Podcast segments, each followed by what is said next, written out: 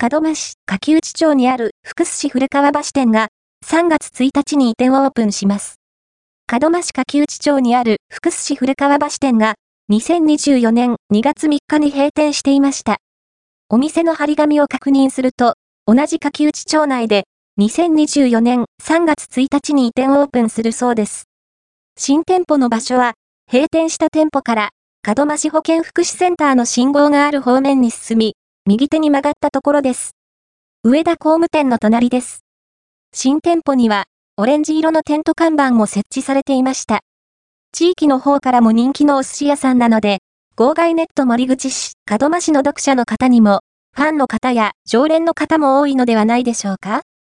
近隣にお住まいの方は、3月1日に移転をオープンした際には、ぜひ、福寿市古川橋店に立ち寄って、美味しいお寿司を堪能してみてください。